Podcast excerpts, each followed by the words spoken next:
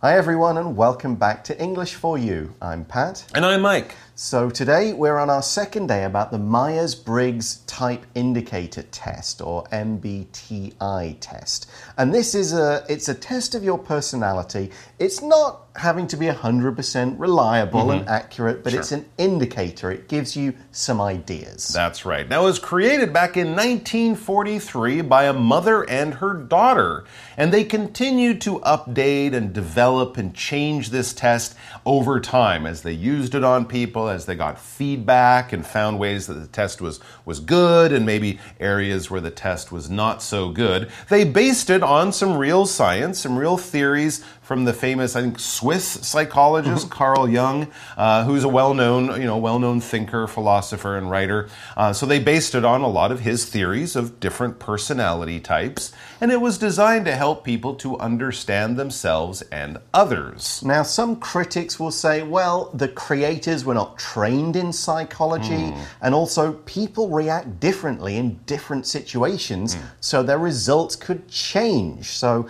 they're saying the test may not be 100% reliable, accurate, and so on. Okay, but does that matter? Well, there you go. It doesn't really matter if you're not using it to put people in boxes, and they didn't design it that way. They designed it so it can give some people ideas that they can use to understand themselves and others, and you know, it's it's interesting. Yeah, make better relationships. Give go. a few pointers. Yeah. So today we're going to look at what kind of types can be indicated by this test. Oh. Let's check out day two. Reading An introduction to the MBTI personality test. There are four groups in the MBTI test. Each group has two possible results. The results of each group combine in different ways to make 16 different personality types. 1. Introvert, I, or Extrovert, E.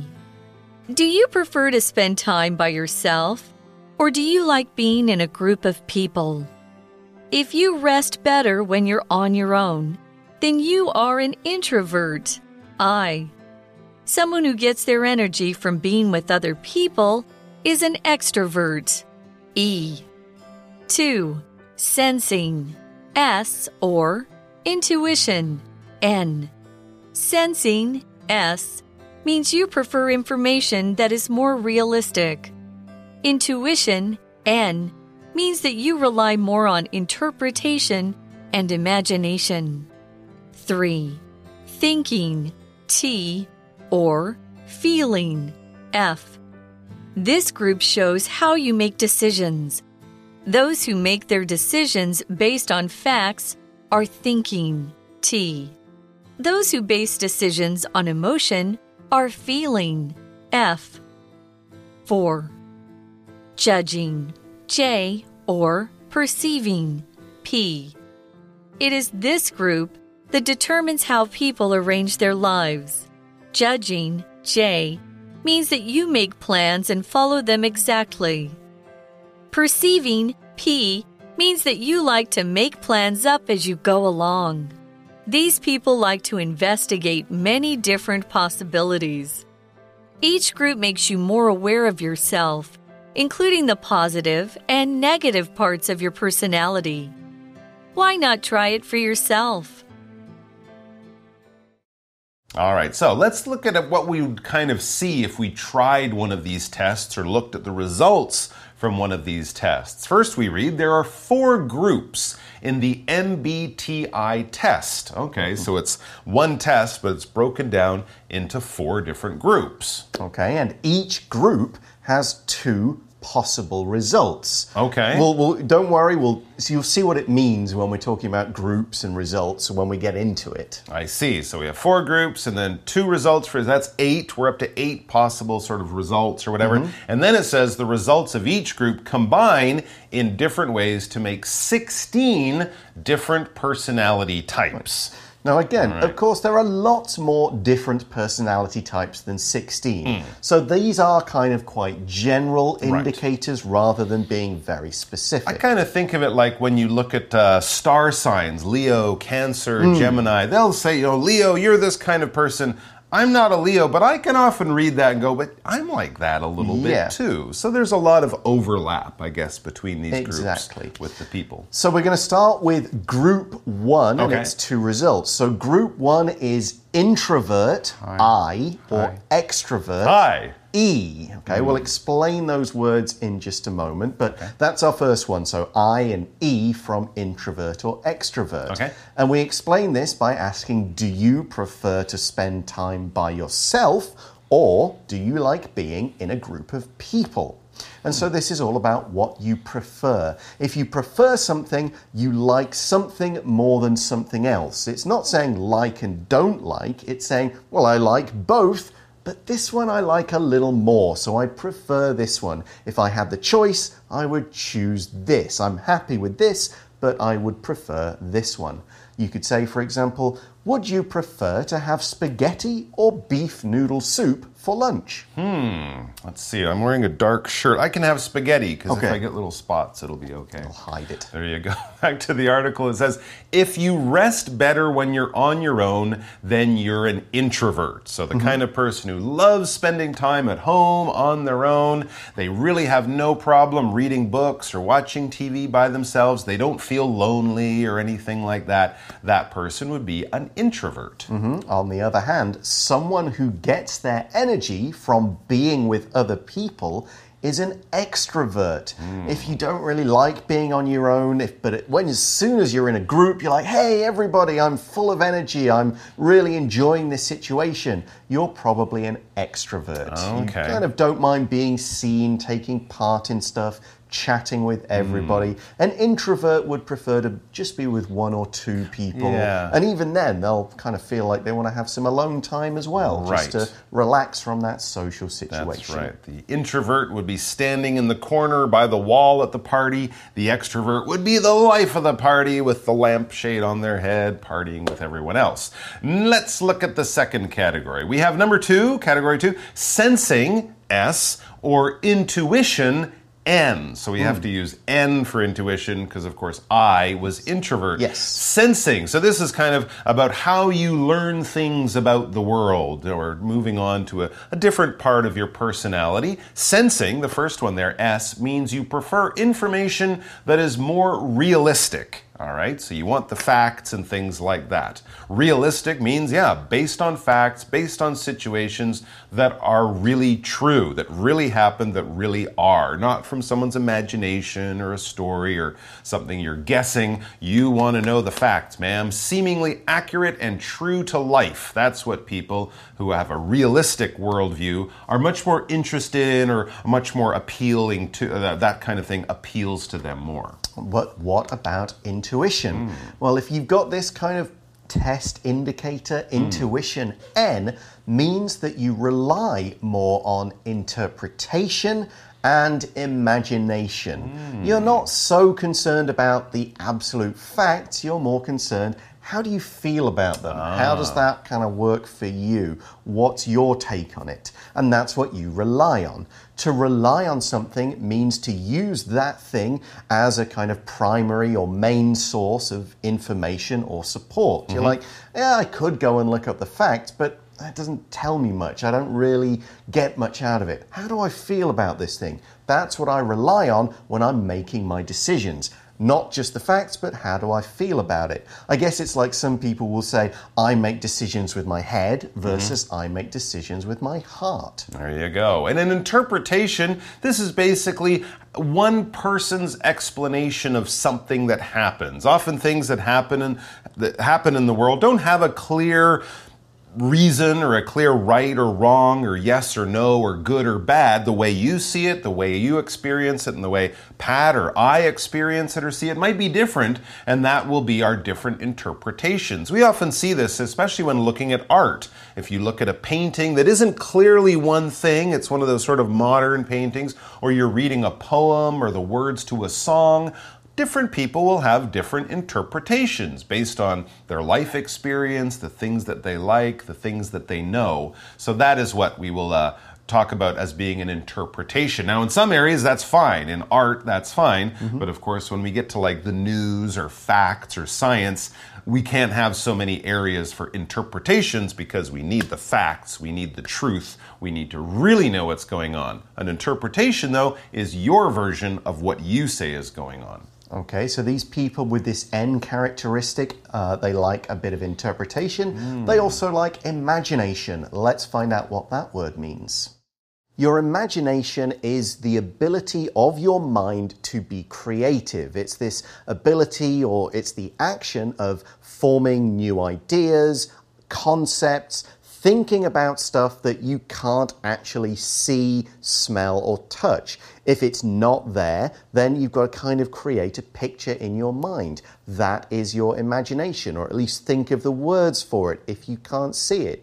For example, if you've got not a different kind of imagination, if someone said horse, you would think, uh, no, there's no horse here. I've got no idea. But if you've got a reasonable amount of imagination, you think, oh, what does this horse look like? What sound do horses make? How big are they? What do they smell like? If you can think of all that stuff, your imagination is working fine.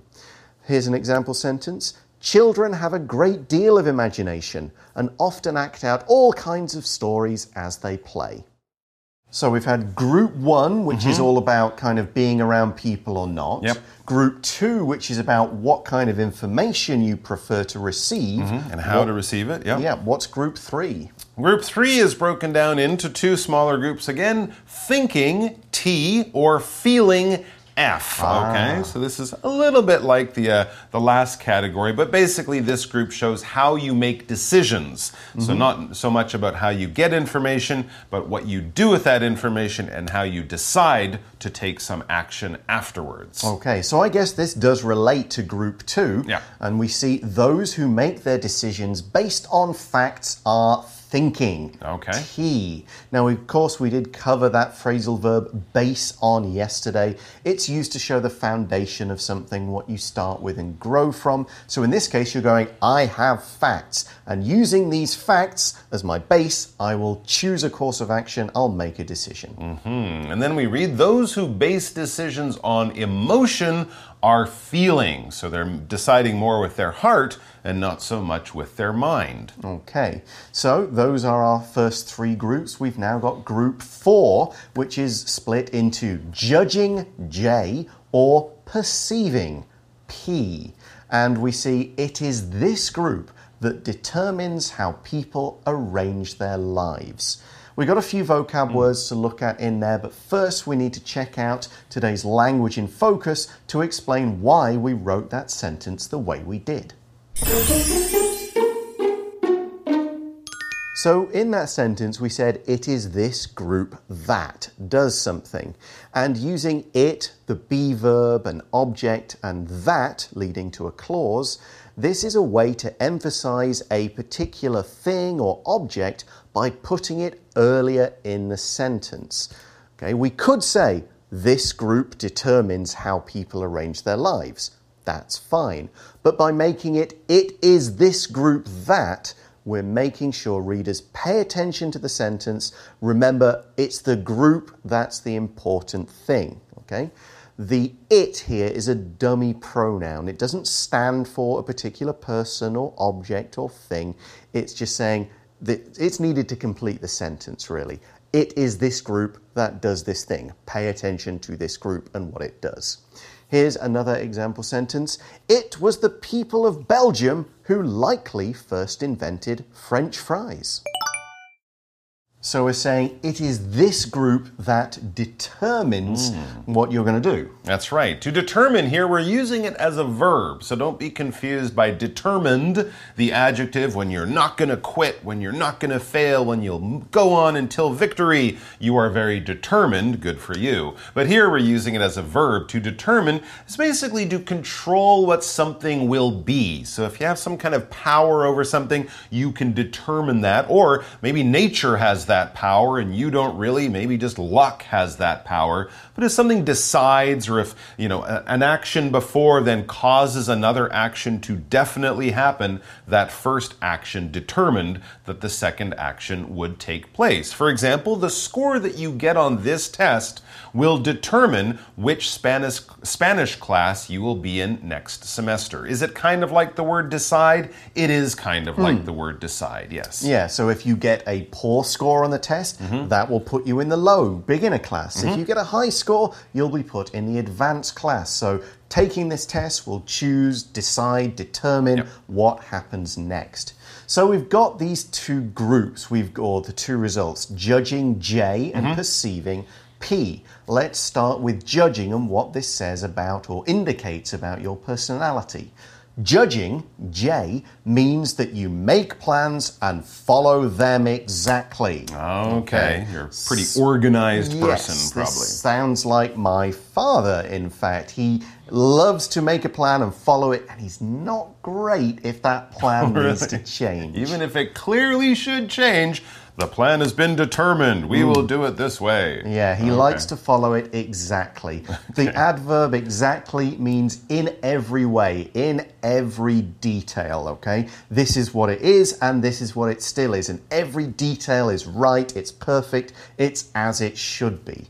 So you might say, this pizza isn't exactly what I ordered. Mm-hmm. You know, maybe its topping's a bit different, it's got less cheese or oh, more cheese. I'm so sorry. sir. This pizza isn't exactly what I ordered, but it's okay, I'll eat it anyway. Oh, you're so kind, sir. Thank you very much. So that's judging. You go, this is the plan. We stick to the plan, we follow the plan. It doesn't matter if things are changing, the plan is the plan. All right, very organized person who likes to have lists and all that kind of stuff. What about the opposite type? Perceiving, P, means that you like to make plans up as you go along. You're the kind of free spirit who just goes with the flow. People say, hey, what are you going to do on your holiday? You're like, I have no idea. I'll just decide when I get there. Whereas the other type of person on Monday we'll go to this museum, and at 12 o'clock we'll go here, and then at 2 o'clock we'll go there.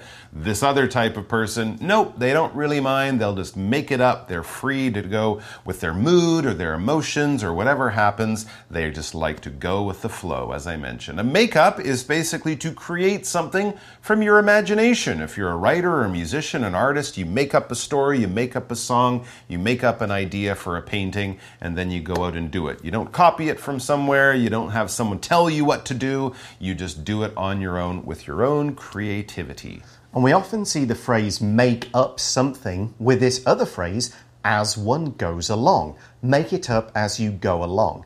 That means you're creating something, but you're doing it without any planning. You mm. haven't sat down before and had a bit of a think about what you're going to do. You just go, okay, here I am. I'm going to do this now. And now I'm going to do this. We could also say you make it up on the spot. Hmm. There's no planning, you're just going with it with whatever feels right at that moment. That's right. There's another good expression you wing it. Mm-hmm. I'm just going to wing it. What are you going to do for your school presentation for 90% of your history class mark? Oh, I'm just going to wing it. Yeah. You'll probably not do very well. But if you're on holiday for your daily schedule for traveling, hey, yeah, wing it. Just go with the flow, make it up as you go along. And it says these people like to investigate many different possibilities. So they're not the kind of person, you said, like your dad, who makes that list, who sticks to the list. No, they like to kind of know the options and then maybe change their minds as they go along. Let's talk about the word investigate. Investigate means to basically to research, to look into further, to get more information about, to uncover, to ask questions and get answers to those questions. The police, of course, will investigate a crime, especially when they can't clearly see who did it. Newspapers will investigate big stories that will affect the lives of many people. And you might investigate things when something strange and mysterious happens in your life. I made an apple pie. I left the room. I came back. There's a piece missing. Hmm. Who took that piece? I will go and investigate. You want to find out more. For example, the police and a group of engineers will investigate why the bridge collapsed. Oh, that's a serious thing to investigate. So now we've looked at those four groups and the Yep. different results and what that might mean and suggest about you. And so we're wrapping up the article now. It says each group makes you more aware of yourself, including the positive and negative parts of your personality. Because sometimes it's good to be able to follow a plan, but mm-hmm. sometimes it's not. And sometimes it's good to be able to make things up as you go along, but you shouldn't always do that. Mm. So that's why you need to be aware of what your personality might lead you to do. To be aware of something is to know about it. You understand that this thing exists. It's not a surprise to you, it's not new information. You're like, do you know it's this person's birthday? Yeah, I'm aware it's her birthday. I've got her a card. Or another example, are you aware that school tomorrow has been cancelled? Yes, I hmm. am. I saw it on the news. There you go. That's good news to be aware of. Back to the article, and then we finish with a question kind of encouraging you guys why not try it for yourself? Yeah, you can take it seriously, but really you can use it best as a kind of guide to getting to know yourself a little bit better and kind of look at it as a bit of fun. Okay, that brings us to the end of today's article, but we're not quite done yet. We hmm. have our For You chat question.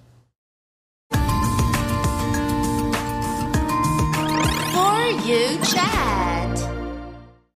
All right, so our chat question is kind of imagining we've done this test and we might be looking at the results, or without doing the test, can you kind of guess some of the results Okay. that you might get? Because the question is, which personality groups do you think you have? So Okay. think maybe just of those eight from our article. All right, so we've got E and I first introvert, extrovert. extrovert, yeah. Uh, toss a coin because, as some of you guys know, I love being on stage and acting, so that's extrovert. Mm-hmm. Definitely. But I also like being alone and writing stories. So Mm. it all really depends on what. That's one of the ones like in day one we said, kind of depends on the situation. Yeah. So.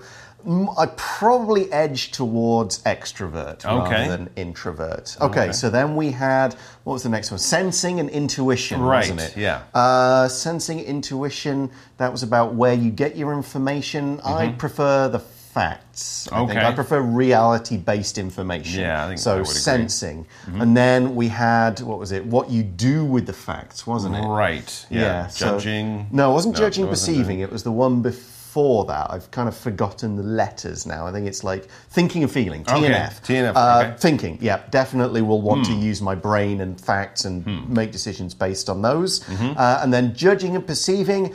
Uh, I'm usually, it depends what I'm doing. If it's at work, absolutely judging. Get a plan, stick to it. On vacation, I'm much more of a perceiving kind of roll with it, just make it up as I go, Go along. with the flow. Any any additions? Well, I mean, talking about how you change, I think with the first one, I always kind of feel how tired am I? If I'm Yes. really tired, I will be the introvert at the party. I'll sit in the corner, I'll smile at people, but I can't really carry on a conversation. But if I'm full of energy, I love to go out and meet people and ask them interesting questions and find out.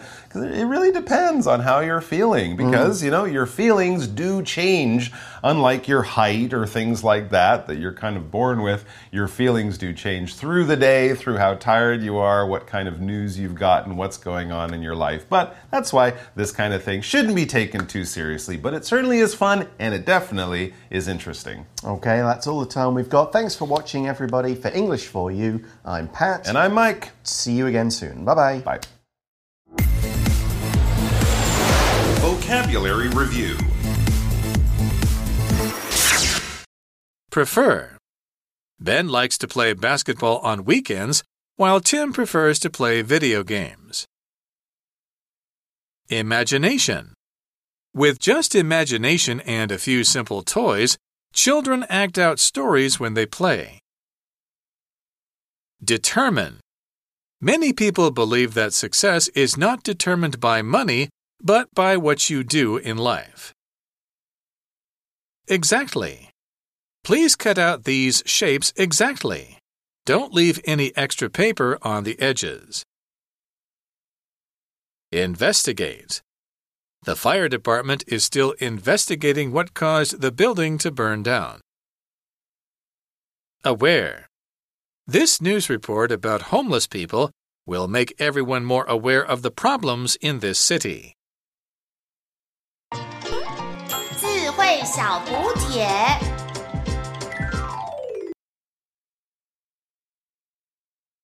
Realistic. Interpretation